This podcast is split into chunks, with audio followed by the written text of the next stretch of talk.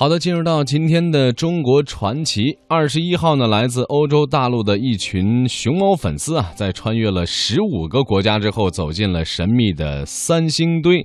那他们呢，也被三星堆这个秘宝所深深的吸引，并称赞啊，说这是世界上了不起的神奇文化。是，那探亲寻宝的欧洲朋友走进三星堆博物馆，便被中国最具历史文化艺术价值和最富有观赏性的文物群体。之一三星堆秘宝所深深的吸引，各种古朴大方的陶器，还有造型精美的玉石器、流光溢彩的金器和奇异的青铜器啊，也引得团员们是呃啧啧称奇。特别是高达三点九六米的青铜神树，还有宽一点三八米的青铜纵目面具和二点六二米的青铜大力人，更是让大家齐呼啊，太不可思！议了，没错，一提呃，可以说呢，提到三星堆文化，我们都能想象到几张非常在我们呃这个上学的时候非常印象深刻的几张比较具有代表性的三星堆的那些青铜器的照片。嗯，那可以说呢，中国中原地区的文化呢，就是以这个尊啊、鼎啊、格壶，包括爵、角、制，这些都是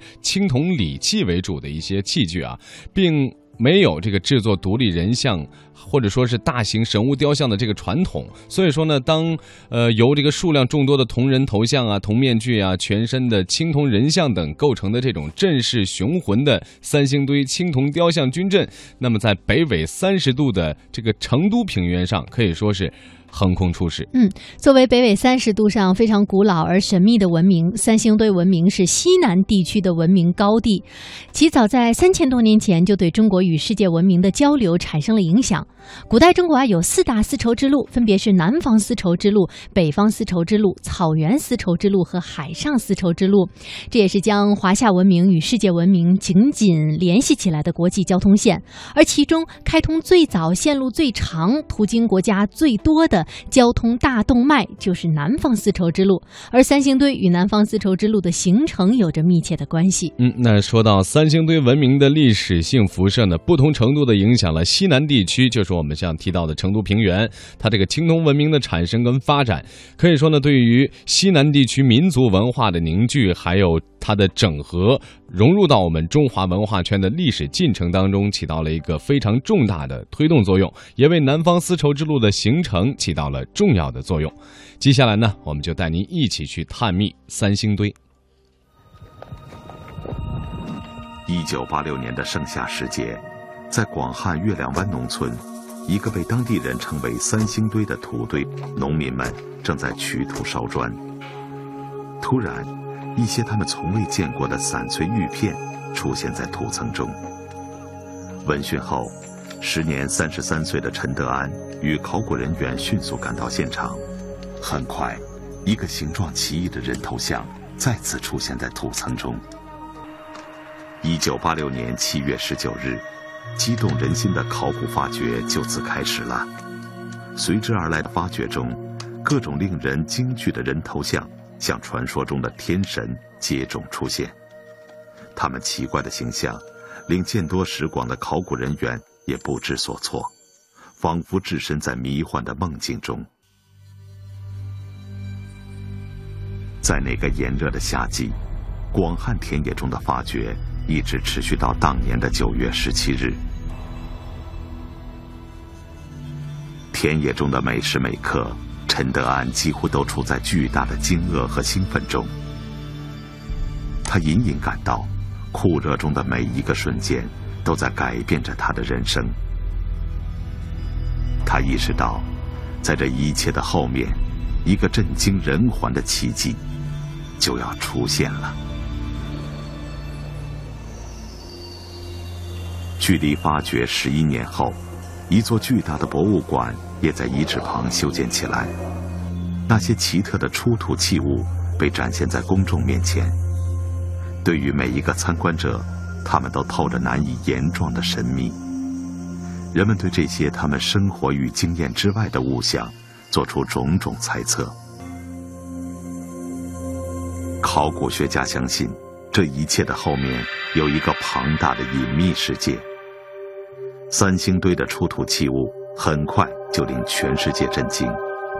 国际媒体和研究者将这次发现与古埃及、巴比伦、古希腊、玛雅文明相提并论，将它称为世界第九大奇迹。对于1986年的那次重大发掘，后来的考古发掘报告称，共发掘出青铜器、玉器、金器、陶器、石器、象牙等文物一千余件。并根据发掘出地名命名为“三星堆文化”。这就是传说中的三星堆。如今，它只剩下半个残堆。它曾经因为三个巨大的土堆形似星辰而得名。一九八六年的重大发现，紧邻三星堆残堆旁，在过去漫长的时光中，在三个土堆四周，许多远古器物。被村民们屡屡发现。这个范围远及广汉县南兴镇和三星镇五个村落，达十二平方公里的地域内。这是广袤的成都平原的北沿。成都平原是由岷江和沱江水系冲击出的巨大平原，因为有丰富的水源滋润，这里自古就被称为天府之国。乡村与城市的历史都与华丽富庶连在一起，许多王朝的遗韵存留至今。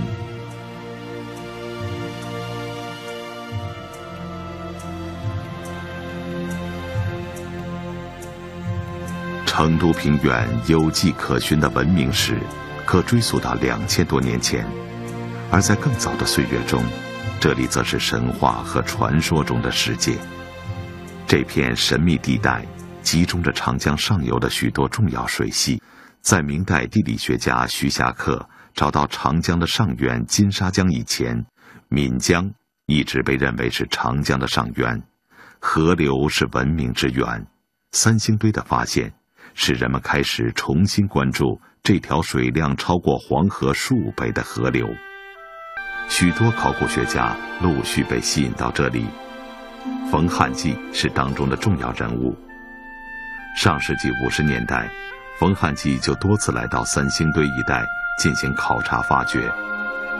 一九六三年，冯汉骥在现场调查时一语惊人，他认为这一带古遗址如此密集，很可能是远古蜀国的中心都邑。远古蜀国，即使是对于当时的考古学家来说，也只存在于神话和传说中，但这个概念却毫无疑问地为他们后来的探寻之路提供了一个坐标。在上个世纪的殷墟考古中，许多重要的历史信息来自于对出土甲骨文的解读。这是中国最早的系统文字。研究者在已识读的数千个文字中，发现了大量的数字。他们认为。这些象形的组合是眼睛和桑蚕的形态。神话般的古史中，蜀人正是养野蚕的纵目人，而在当时，由于考古证据的缺乏，有关长江上游这个古国的一切仍是幻影。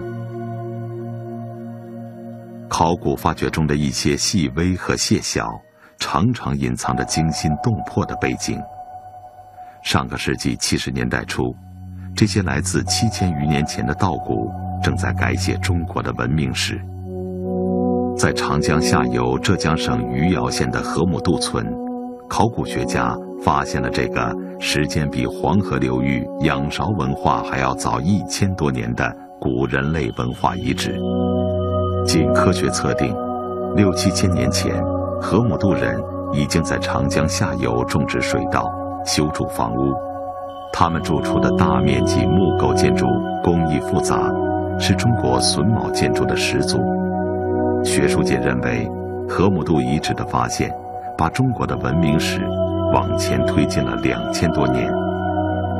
长江流域另一个重大考古发现，是距离河姆渡遗址不远的良渚文化，它所在的时间大致在距今五千多年前的新石器时代。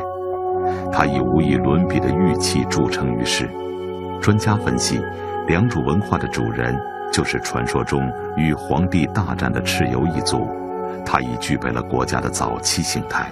上个世纪中晚期，考古学家在长江的中游也发现了令人瞩目的古伊村。这一系列发现使人们开始关注中华文明的多种起源问题。而在长江上游，人们对古蜀王国的寻找仍然还没有结果。那次发掘是三星堆遗址历次发掘中规模最大的一次，里程碑式的发现就在这过程中呈现。两个被称为祭祀坑的土坑惊天动地。此时，考古学家已在这片原野上苦苦寻觅了半个世纪。到了八六年的时候呢，应该说是空前的一个大规模的一次发掘，把整个的线给它理起来了。就整个这个几千年的历史啊，一层一层的把它都把它找出来了。考古学家林相是冯汉骥当年唯一的研究生。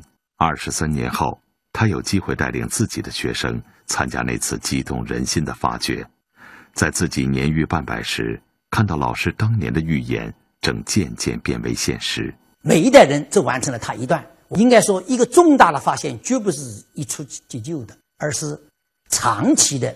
很多学者、很多人共同的努力，在近一个世纪以来的考古发掘中，考古学家始终未能在长江流域找到一个与黄河流域的殷商同时代的、具有类似规模的泱泱大国。长江上游的三星堆立即成为举世瞩目的焦点。二十年前，这件形象奇异的青铜面具的出土。